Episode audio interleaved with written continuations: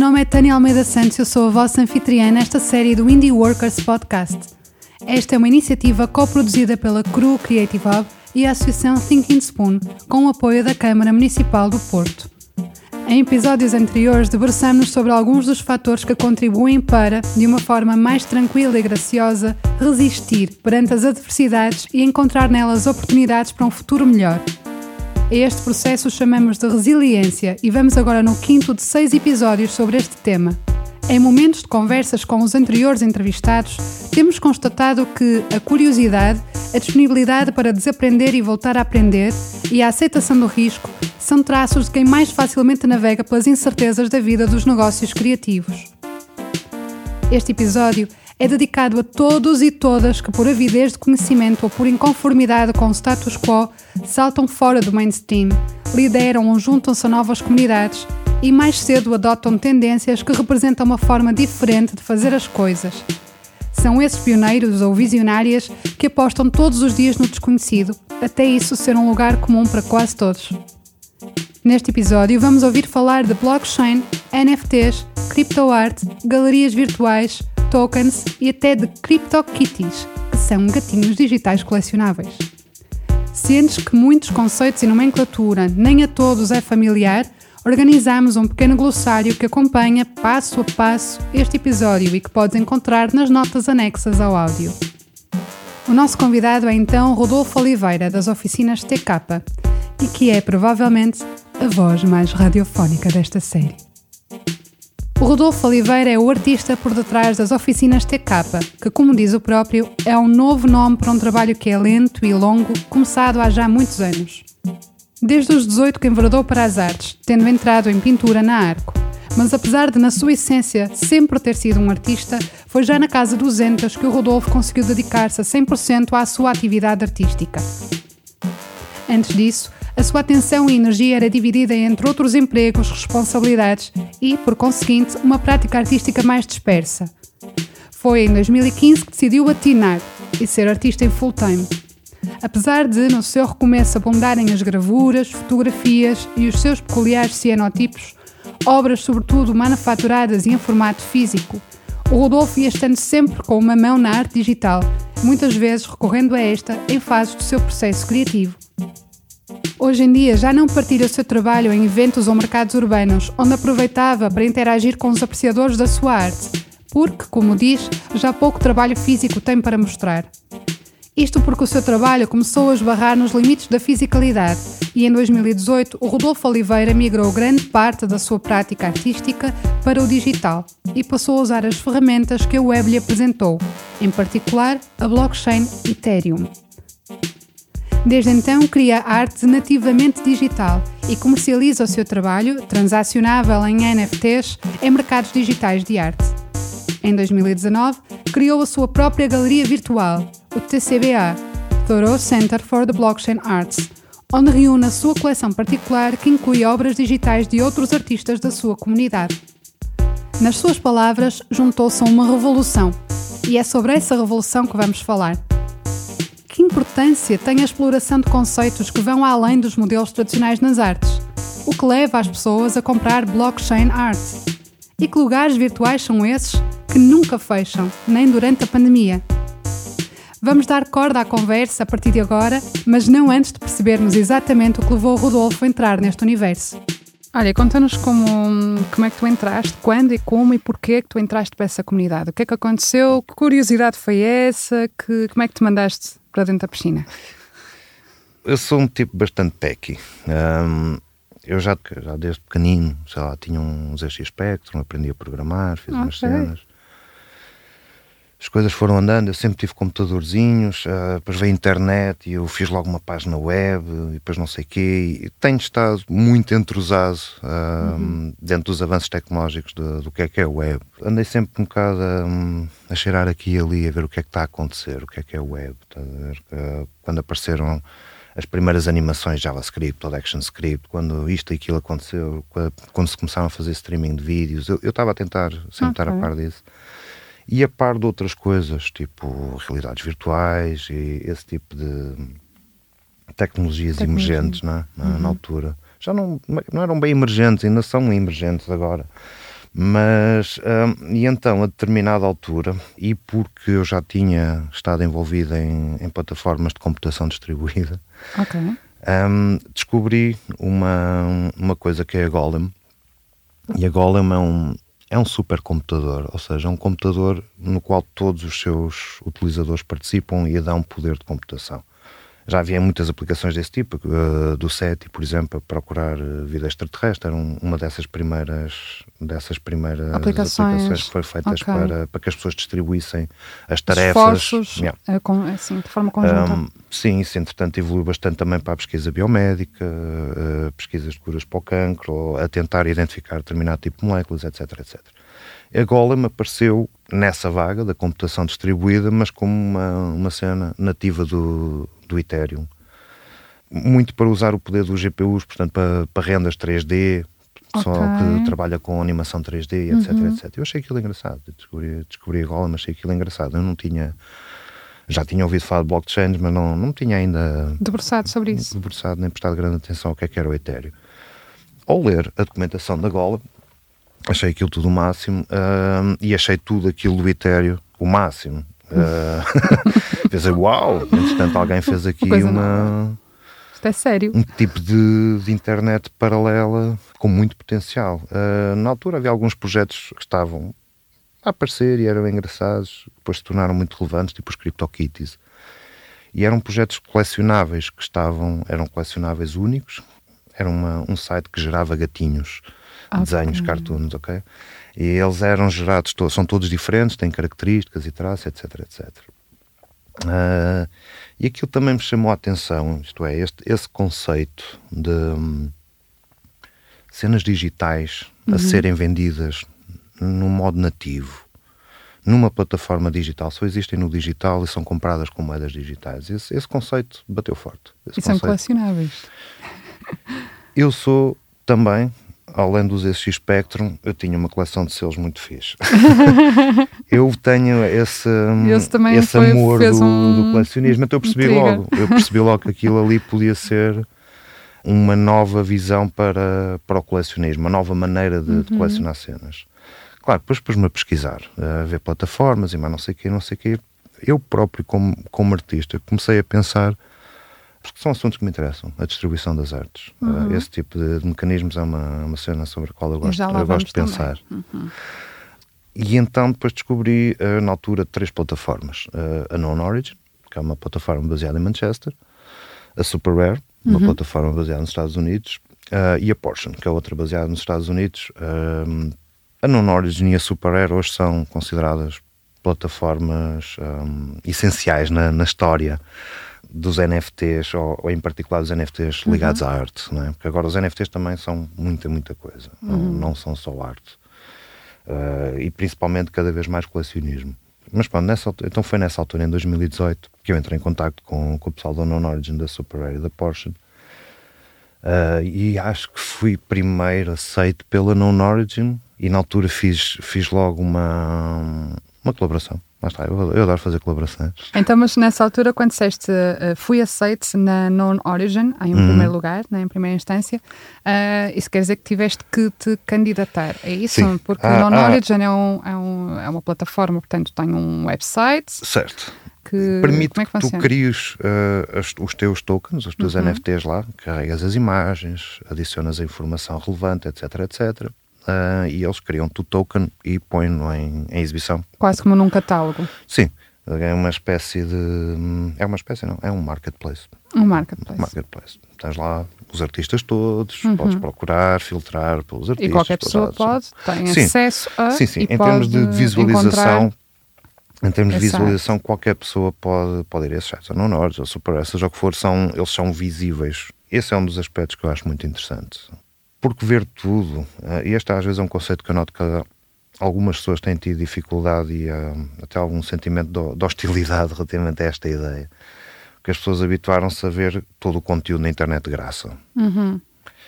E não importa se tu tiveste que subir até ao pico do Everest para tirar aquela fotografia uhum. e que ninguém te vai dar nada sobre isso, nem sequer o teu nome devidamente acreditado, porque eu me habituei a ver tudo de graça na, na internet. E a usar. E usar, claro. Aquilo dá um desktop espetacular e eu vou lá e tiro. E essa questão não, não, não está, uh, digamos, ultrapassada. Eu não vou dizer resolvida porque não é um problema.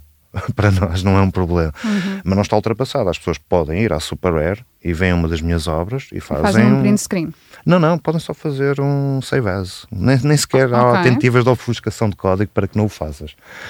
Por favor, faz. Uh, para mim seria igual ao litro, literalmente. uh, mas por favor, faz.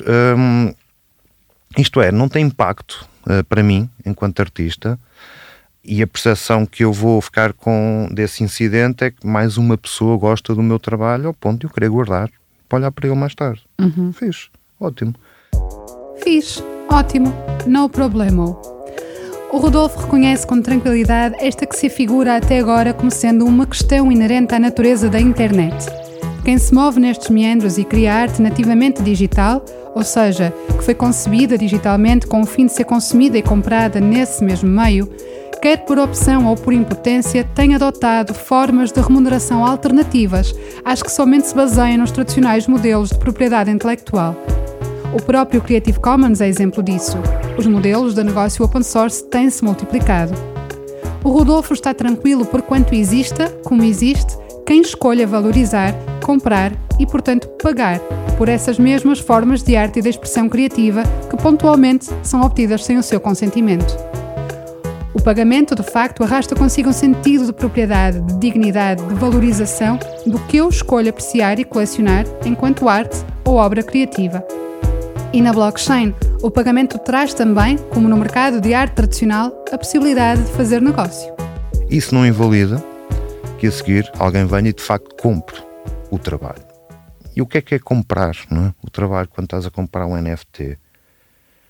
Compras um token e esse token tem metadata. E essa metadata diz-te que eu fiz determinada peça que tu encontras em anexo em determinada data e pronto. Hum. É simples e é complexo. É um conceito. Eu percebo que é, não é fácil de encaixar à primeira. Porque uhum. é que eu hei de pagar por isto?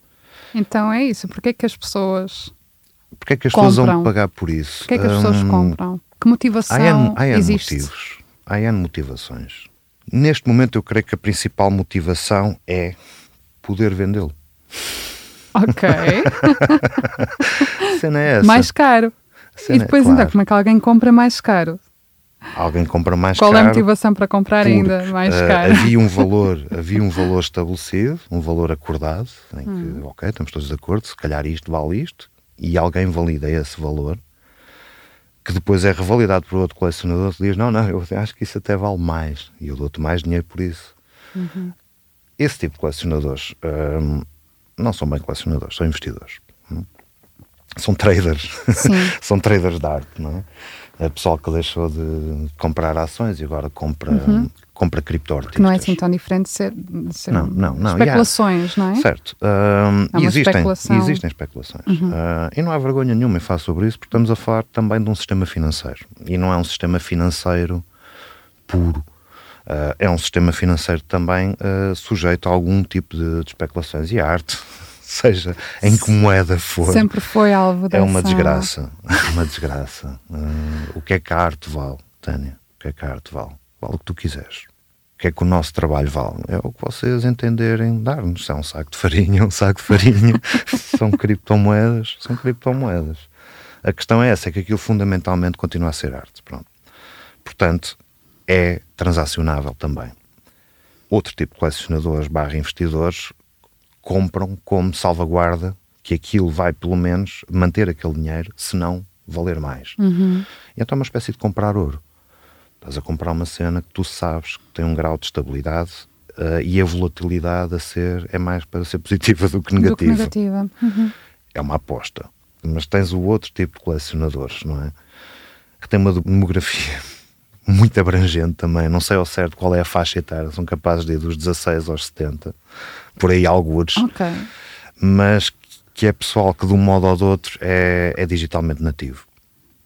E quando vê um GIF, aquilo não é um GIF, aquilo já é qualquer coisa esteticamente meaningful. aquilo é um, é um símbolo e um produto da cultura com a qual ele se identifica mesmo. Sim. Porque os memes têm um poder, a cultura de meme é uma coisa muito forte nos NFTs, porque são pessoas da internet, não são pessoas do planeta Terra, são pessoas da internet. é outra coisa, é outra coisa. Uh, e no Ethereum tu tens esse, esses colecionadores, no Ethereum, agora noutras blockchain também, mas especialmente o Ethereum, pronto, onde começou tudo isto. Tens esses colecionadores, millennials e não só, como digo, porque são de várias faixas etárias. Uhum mas que alguns desses mais antigos se calhar também já estavam muito mais entrosados com o que a arte digital é e desde quando é que ela é, uhum. não é? Sim. E estamos a falar dos anos 60 com, com a Vera Molnar e por aí fora. Uh, a arte digital tem já décadas de, de, existência. de existência, não é? E muitos desses colecionadores sabem isso e viram esta nova, este novo veículo uhum. como um dos melhores veículos que alguma vez foi feito para a arte digital. Depois há outro tipo de pessoas que compram porque gosta muito do trabalho, quer apoiar o artista. Uhum. Para que é que eu hei estar agora? Posso estar também, mas para que é que eu hei estar a fazer uma subscrição da treta no Patreon para aquele artista que eu gosto muito estar sempre a penar com mais 50 euros por mês, se tiver sorte, se ele pode fazer um GIF e eu uhum. comprá-lo por 200 euros, 1000 euros, 1 milhão de euros, seja o que for, uhum. que ele acha que aquilo vale e que eu concordo que aquilo vale. Certo. Uh, mas também, sei lá, há, há mais colecionadores como eu uh, que tendencialmente compram artistas emergentes ou artistas que ainda não têm ainda muito não sucesso. Tem um nome uhum, certo. estabelecido. Eu não, tenho... não deixa de ser uma aposta não é, no, numa. A cena. A cena... Num novo... eu, não, eu não, não, não faço a minha. Eu tenho uma coleção fixe neste momento e não, não a faço nessa perspectiva de investimento. Não é tanto uma aposta, quero mesmo que ele tenha alguns fundos para fazer aquilo que ele entenda necessário naquela altura, porque eu achei que era um artista fixe. Os meus critérios de seleção são mais complexos do que isto, mas é isto. Eu tenho que sentir qualquer coisa relativamente àquele trabalho. Eu, uhum. eu não os conheço, não, é? não conheço as pessoas, na maior parte dos casos mas vejo as coisas deles e penso: hum, isto, isto, potencial isto eu é, quero ver mais disto. Isto é algo que eu, que eu gosto, eu quero ver mais disto, sim, quero ver mais disto, quero que esta pessoa continue a fazer. E eu compro uh, algumas das coisas que eu comprei também porque eram, já foram há mais tempo, mas não sei que alguns artistas entretanto revelaram-se super estrelas uhum. e esses já têm valores muito, muito elevados. Mas a coleção que eu fiz, até muito recentemente, uh, eu nunca tinha ponderado vender nenhuma peça. Uhum. Agora estou a ponderar vender uma peça para que possa realizar uma, uma coisa maior e mais importante. Ok, porque importa dizer, tu, tu estas peças que tu tens uh, colecionado, hum. tu tens algum tipo de plataforma onde a gente possa conhecê-las? Ou são tão privadas que estão... Não, não, são super públicas. Então. Uh, e essa sempre foi a minha, a minha grande intenção, porque na altura, não é, quando eu comecei, quando eu pensei em fazer a minha, minha coleção mais a sério, que é o TCBA, da Thoreau Center for the Blockchain Arts. É um nome pomposo, pomposo né? mas cheio, cheio de significado. Que é um lugar virtual. Que é um lugar virtual. Uh, porque na altura que eu comecei com isso, uh, foi em 2019 que eu arranjei o meu primeiro terreno virtual. Uhum. A minha, a minha grande ideia, o meu principal objetivo era precisamente poder agregar um conjunto de obras de arte num sítio qualquer pessoa pudesse visitar. Qualquer pessoa que não, não tem que estar integrada na, na blockchain de Ethereum ou outra qualquer. Qualquer pessoa que tenha um browser de internet vai lá e vê as coisas. E por causa dessa barreira da, da tangibilidade, uhum. Hum, eu pensei, se calhar se eu fizer um edifício 3D com quadros pendurados nas paredes, o atrito é menor, não é? Porque efetivamente a coleção do TCBA também está disponível numa, numa página web onde podes ver todas as imagens. Em pode... catálogo, Sim, digamos tenho, assim. tenho o catálogo Razoné publicado numa páginazinha HTML muito simples. A primeira vez que explorei o Thora Center for the Blockchain Arts, tal como outras galerias virtuais da plataforma CryptoVoxels, foi em outubro de 2020, quando liguei ao Rodolfo para aprender mais sobre as alternativas a exposições de arte físicas pois na altura os constrangimentos da pandemia trouxeram a necessidade de encontrar soluções para centros culturais e hubs criativos. Ele explicou-me que a CryptoVoxels é um metaverso, ou seja, uma plataforma de realidade virtual que de alguma maneira replica o mundo físico e onde se pode comprar terreno virtual para construir, por exemplo, uma loja, um museu ou uma galeria, onde se pode ver obras de arte digital integradas num ambiente nativo. O seu ambiente é austero e low-fi, como diz o Rodolfo, mas também é cativante e muito flexível. Se explorarem este mundo virtual, podem encontrar diversos locais com diferentes curadorias de artistas e obras, que vão desde trabalhos gráficos e ilustração, a fotografia, a memes, esculturas 3D, animações, vídeos ou música.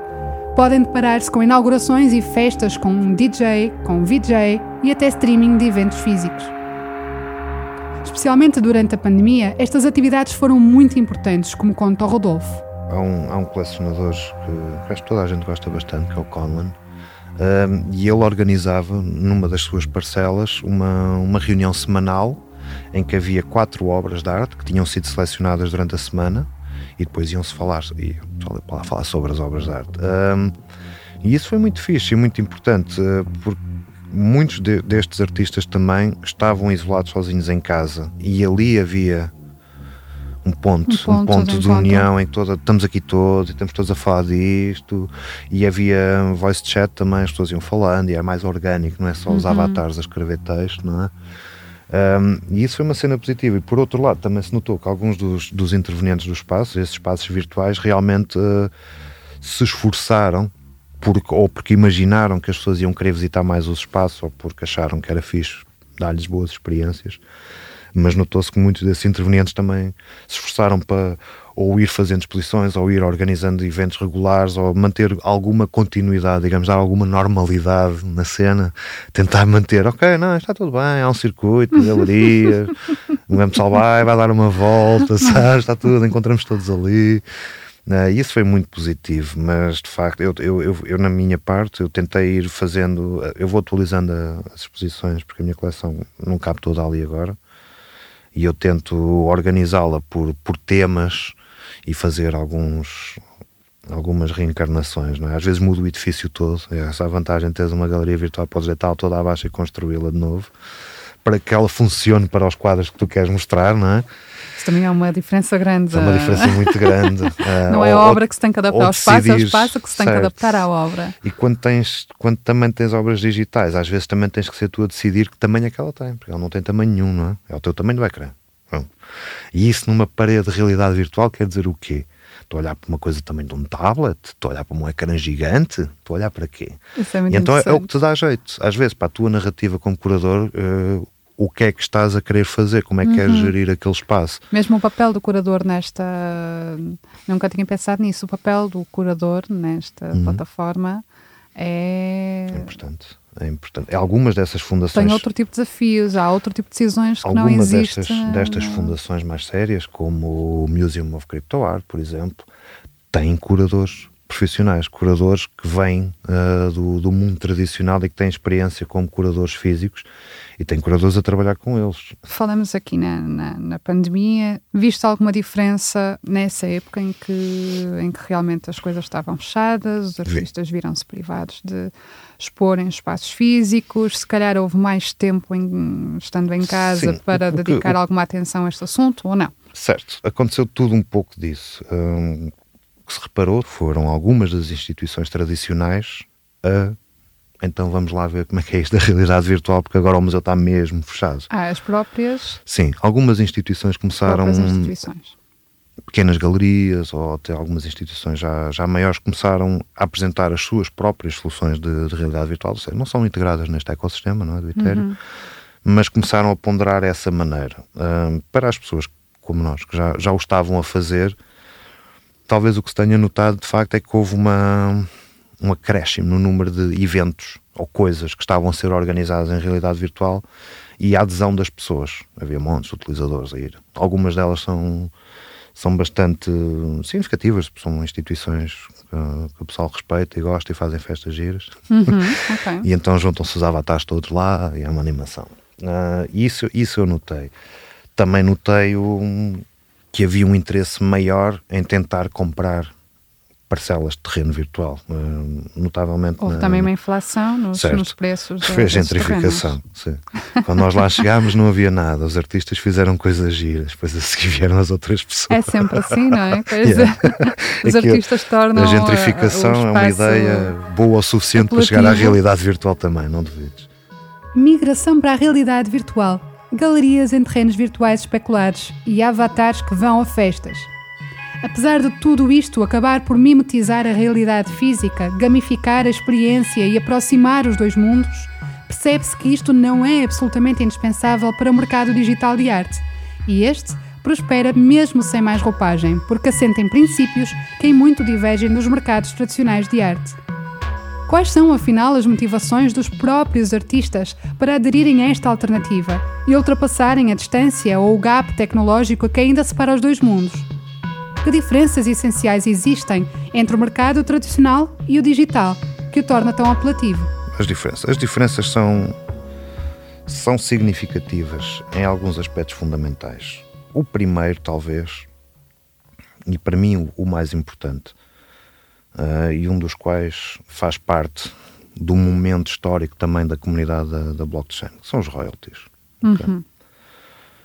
Os royalties são uma questão infernal que não tem tido uma resolução simples para a maioria dos artistas. E quando eu digo para a maioria dos artistas que eventualmente conseguiram beneficiar de royalties, estou a falar de uma elite, mesmo reduzida, de pessoas que só o conseguiram porque já eram tão famosas que não dava para fazer de conta que eles não estavam lá.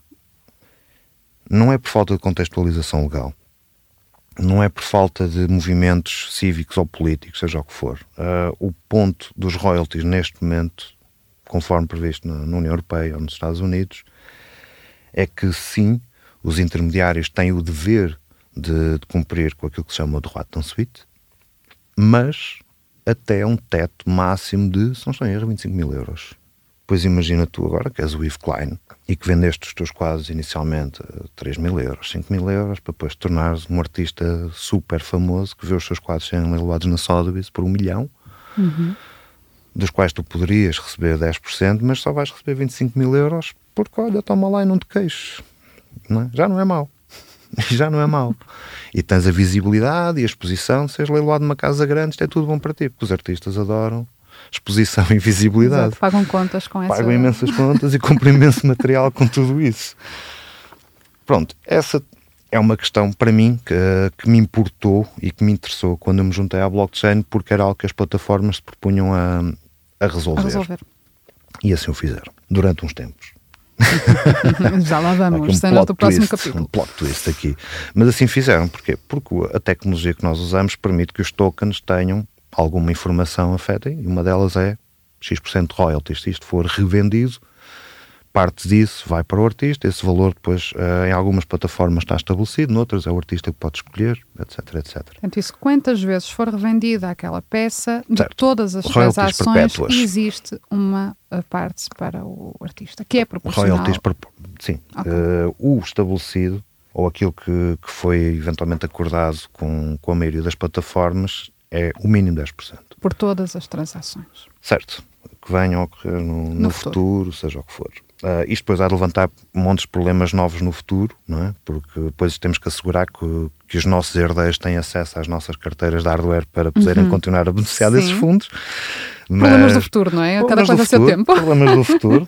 Certamente teremos outros mais graves, uh, mas vamos, vamos ver como é que é lá no futuro. Então, essa questão dos rotas correu uh, durante uns tempos. Depois houve algumas plataformas, por pressão de colecionadores, esta é a parte uh, triste, irónica, mas também real da, da história, uhum. para que tu vejas até estas estruturas resilientes são manipuláveis uh, em certa extensão e usualmente por quem tem muito dinheiro, não é? Uh, se eu chego lá como um colecionador e digo ando aqui a gastar milhões de euros nisto, então agora também já tenho palpites para dar sobre como Sim, é que eu quero uma que isto seja a dizer. certo. E então algumas plataformas uh, ponderaram e implementaram royalties inferiores bastante inferiores. Isso Quando gerou... estamos a falar das plataformas, são plataformas como esta Non-Origin, Superrare, estes marketplaces, não é? Sim, sim. Uhum. Este tipo de Fazem tipo intermediação tipo entre o não, Eu não vou dizer quem foram as plataformas, não, não, não importa, mas sim, sim, são plataformas... Geral, são estes sim, sim, sim, estes marketplaces digitais. E foi nessa altura então que se gerou uma mini comunidade dentro da comunidade, um, um canalzinho de Discord, onde estavam para aí 15 ou 20 artistas. Alguns muito bem sucedidos, portanto, que geravam muito dinheiro no ecossistema. Outros que são conhecidos pelo seu envolvimento na comunidade, outros que são respeitados pelos artistas no geral, seja o que for. E, Quiseram agir sobre este. E juntámos todos a conversar uh, e a debater o que é que iríamos fazer? Isto foi em fevereiro, quando começou a pandemia. Ok, mesmo Quando antes, começou sim, a pandemia, sim. As plataformas quiseram-nos dar uma facada e nós pensámos: o que é que vamos fazer então? Uh, como é que nós somos todos adultos civilizados, não é? E acima de tudo, há aqui uma questão importante que é maior do que nós, não é só sobre o nosso, o nosso trabalho, é sobre os artistas. Porque muitos desses que estavam nesse grupo são pessoas que foram para a blockchain porque acreditam genuinamente que aquilo é uma coisa que pode ser melhor para os artistas. Eles estão lá porque querem encontrar soluções melhores para os artistas e querem contribuir para isso. Então nós batemos, fomos ler contextualizações legais, mata de coisas, escrevemos um pequeno manifesto uh, e enviámos às plataformas todas a dizer: Ok, okay. isto o mínimo razoável são 10%. Uh, e se não o fizerem, nós deixamos de trabalhar com as vossas plataformas éramos um grupo relevante o suficiente para o poder fazer. Portanto, eh, pronto, assim foi.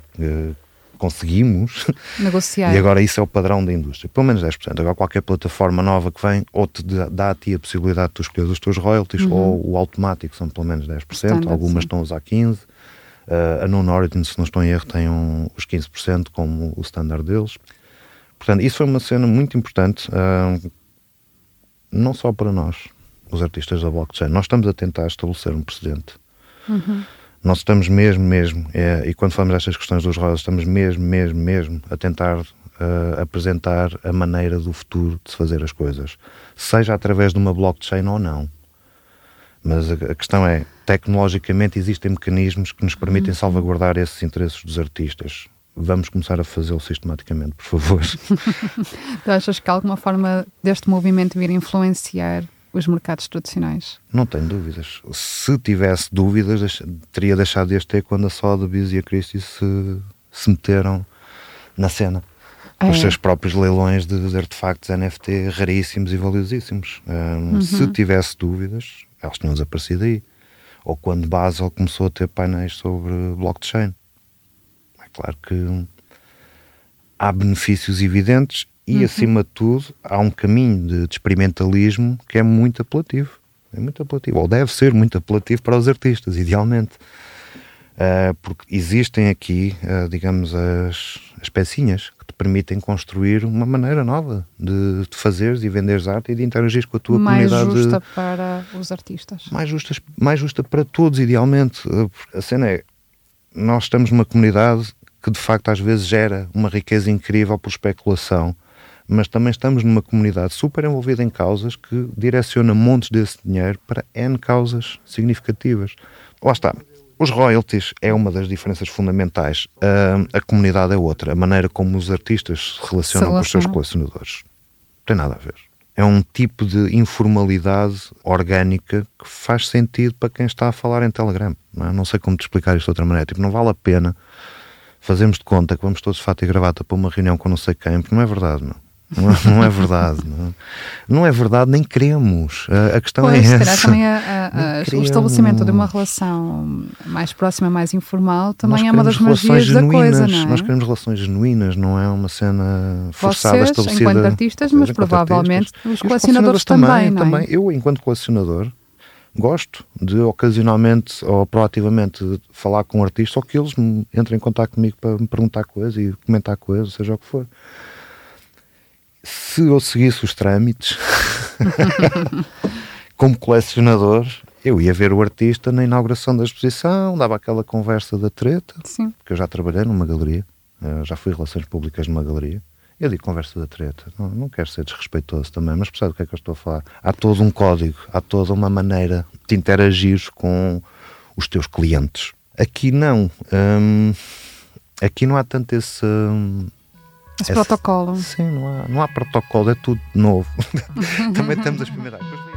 E na novidade ou no desconhecido, o Rodolfo foi e é um explorador. O Rodolfo foi de facto o que se chama de early adopter. Esteve um pouco à frente no seu tempo e tem consigo a vantagem, que é a experiência, de se ter antecipado aos demais. Na prática, a sua atividade artística e a distribuição do seu trabalho deixou de ter certas limitações, como a necessidade de intermediários e a potencial censura, e passou a ter acesso a um conjunto ilimitado de apreciadores de arte e colecionadores, desprovido dos preconceitos habituais sobre o que é arte. Paralelamente, quebrou a membrana dos limites físicos e é agora um proprietário de um terreno virtual, onde, com cliques e arrastamentos de um rato, construiu a sua fundação, onde instala a sua própria coleção. Como ele escreveu num artigo da revista Névoa Azul, enquanto a internet não for desligada, todo aquele conteúdo imutável e descentralizado estará acessível para todos os que lhe possam aceder levando assim e de forma efetiva a arte para fora dos circuitos habituais das galerias e museus. O sucesso do Rodolfo e de outros artistas neste meio poderia e devia incitar novos entrantes na blockchain art, cuja comunidade vai crescendo gradualmente. Mas, para muitos, a coisa parece demasiado complexa, distante que barreiras se apresentam aos artistas que se seduzem pela possibilidade de venderem a sua arte num destes marketplaces digitais? Toda a gente é muito bem-vinda. Uh, às vezes há essa ideia que não, e agora é difícil, especialmente porque as pessoas depois querem ir para as plataformas principais, não é? Que têm processos de, de triagem e não aceitam todos os artistas que se candidatam. Mas isso também não deve ser desencorajador, porque efetivamente existem outras plataformas que te permitem que tu cries o teu próprio contrato sem seres triado ou filtrado uhum. por ninguém. Uma questão de começar. Eu acho que a principal barreira é, é a tecnológica. Não é difícil, mas há um grau de, de entendimento da estrutura que tu tens que ter, senão vais-te pôr em risco. A blockchain funciona de uma maneira em que tu não tens nada, nunca nada é teu, está na rede. E então, quando tu crias a tua identidade, não é? aquela questão de criar a carteira, mas não sei o quê, é um, um endereço que já existe na rede sobre o qual tu agora tens o controle e consegues interagir. Uhum. Essa parte é mesmo importante, que as pessoas compreendam o que é que é isto, como é que fazem uma carteira, como é que salvaguardam a sua, a sua seed phrase, que é a única coisa que te permite recuperar a carteira. Porque o Ethereum, a semelhança de outras blockchain, não tem um call center de apoio. Uhum. Não há ninguém são só computadores, é executar contratos de código. Não há ninguém a quem possas pedir ajuda. Se um dia perderes a tua seed phrase, deixas de ter acesso àquela ponte para interagir com a tua conta no Ethereum. Esta é uma, é uma questão um que tem que ser abordada uhum. mesmo com cautela. Portanto, o meu primeiro conselho a quem se quer envolver sobre, nesta comunidade é, é, ler bem. Há empresas tipo a, a Trust que fazem uh, aplicações para o telemóvel Android e iOS eles têm informação uhum. no, no site deles de como é que as coisas são e não são e que precauções é que deves ter ou não ter. Uh, e depois dão-te a comunidade poderes interagir com aquilo tudo através da tua carteira. Mas, usualmente, no, no computador de, de secretária, num desktop ou num laptop, tens que interagir com, com plugins que usas para o Chrome. E isso é outro obstáculo tecnológico. Uhum. Principalmente porque há aí um, há um buraquinho aí onde tu podes cair e, e seres vítima de fraude instantânea porque vais parar ao sítio errado a tentar instalar o tal plugin que precisas. Ok. Mas também porque, como é um plugin do Chrome ou do Firefox, aí já está sujeito a outras vulnerabilidades que o teu próprio tráfego normal na internet já está. Uhum. Uh, e se fores é caso, o teu computador for é caso, há riscos reais. Esta é a parte que mete mesmo medo, uhum. ok? E é mesmo de meter medo, porque é mesmo importante eu como artista agora se calhar posso, mas não, não posso bem dar ao luxo de perder o controle sobre a minha identidade com a qual eu criei aquelas obras todas até agora. Claro. É claro que se isso acontecer, eu informo o meu pessoal todo a dizer: olha, fui burro, fui tolo, uh, ou qualquer coisa, tive uma tragédia na vida uh, e agora tenho uma carteira nova e este é o meu endereço. Uhum. Mas isso é, é grave, é grave. Deves é tentar ao máximo salvaguardar isso se a tua conta poupança, não sei o que, desaparece, é muito grave. E é, é, sempre naquele endereço que tu depois recebes o dinheiro das vendas que fazes enquanto artista, ou seja o que for. Portanto, há estas salvaguardas técnicas. Depois, o segundo passo, uh, e um, um conselho mesmo, mesmo honesto, fazer uma conta no Twitter, começar a seguir pessoal, um, a perceber a, a vibe da comunidade. As dinâmicas que já existem. Sim, uh, porque não é de bom tom entrar logo a pé juntos. Como às vezes vês artistas novos chegam lá e depois põem-se a tagar 30 colecionadores ou não sei o quê e comprar as minhas coisas. Comprar... Isso não é fixe. Isso não é bonito. Uh, e não é... Há uma certa cortesia que quando chegas certo. a uma sala deves. deves Sim, é, é, é um, olha, um, queres um conceito vintage? É netiquette. ok? Netiquette. Etiqueta e cortesia. Sim, por favor, em qualquer dimensão da nossa vida, em qualquer que seja a extensão do nosso trabalho criativo ou a forma como escolhemos distribuí-lo. Conscientes sobre as dúvidas e questões práticas que ingressar na blockchain pode suscitar, Convidamos o Rodolfo Oliveira para um workshop a realizar-se presencialmente na CRU no próximo dia 17 de fevereiro de 2022. Se quiseres aprender como criar a tua carteira digital com uma chave única que te permita criar, comprar e vender NFTs, ou se quiseres saber como deves fazer para te candidatares a marketplaces digitais de arte, deixa o teu endereço na lista de interessados nas notas anexas a este episódio ou então contacta-nos via e-mail ou Instagram. Assim receberás muito em breve toda a informação sobre este evento.